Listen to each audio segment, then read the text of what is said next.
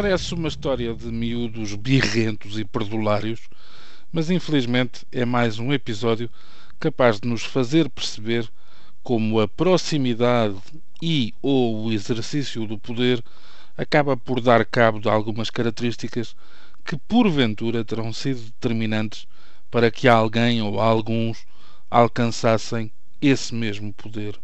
Uma vez conquistado, já parece ser de sumenos importância a aplicação da inteligência, da lucidez, até do pragmatismo, isto para não falarmos de elementos mais nobres como valores e princípios, nem de intervenções mais prosaicas como a da máquina de calcular. Ora bem, isto a propósito de uma peça lida no Jornal Público e assinada por Graça Barbosa Ribeiro, que nos dá conta disto. Ontem, a Federação Nacional de Professores, FENPROF, assinalou a centésima quinquagésima condenação judicial do Ministério da Educação e Ciência pelo mesmo motivo: o não pagamento de indenizações a docentes cujos contratos com o Estado foram caducando. Segundo nos recorda o jornal, esta disputa prolonga-se desde o tempo em que José Sócrates era primeiro-ministro mas foi o Ministério de Nuno Crato, já no Executivo Passos Coelho, que assumiu que só os docentes que vencessem em tribunal receberiam a compensação por caducidade do contrato.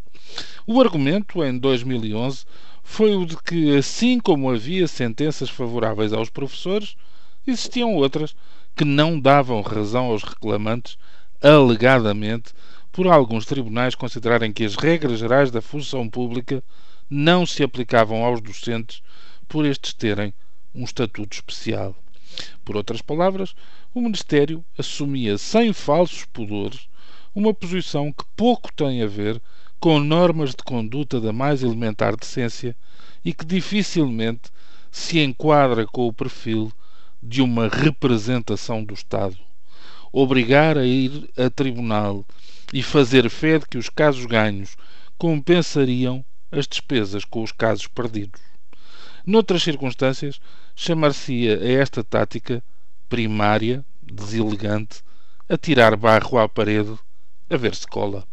Relembra ainda o público que nesta ponderação despodurada não teve qualquer peso na posição do Ministério a recomendação do provedor de justiça, Alfredo José de Souza, que logo em 2011 sustentou que os professores tinham direito à indenização.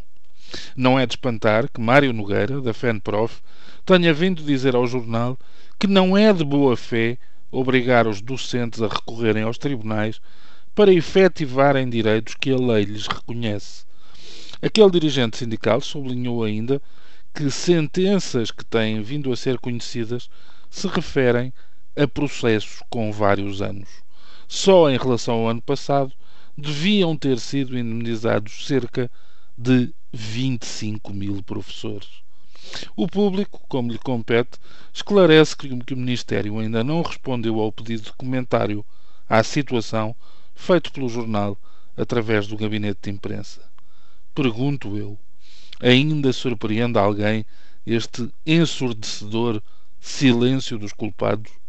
Não me parece mas também não deve preocupá-los grandemente a eles, porque se tudo correr normalmente, nem serão responsabilizados pelo disparate, nem acabarão a pagá-lo do próprio bolso.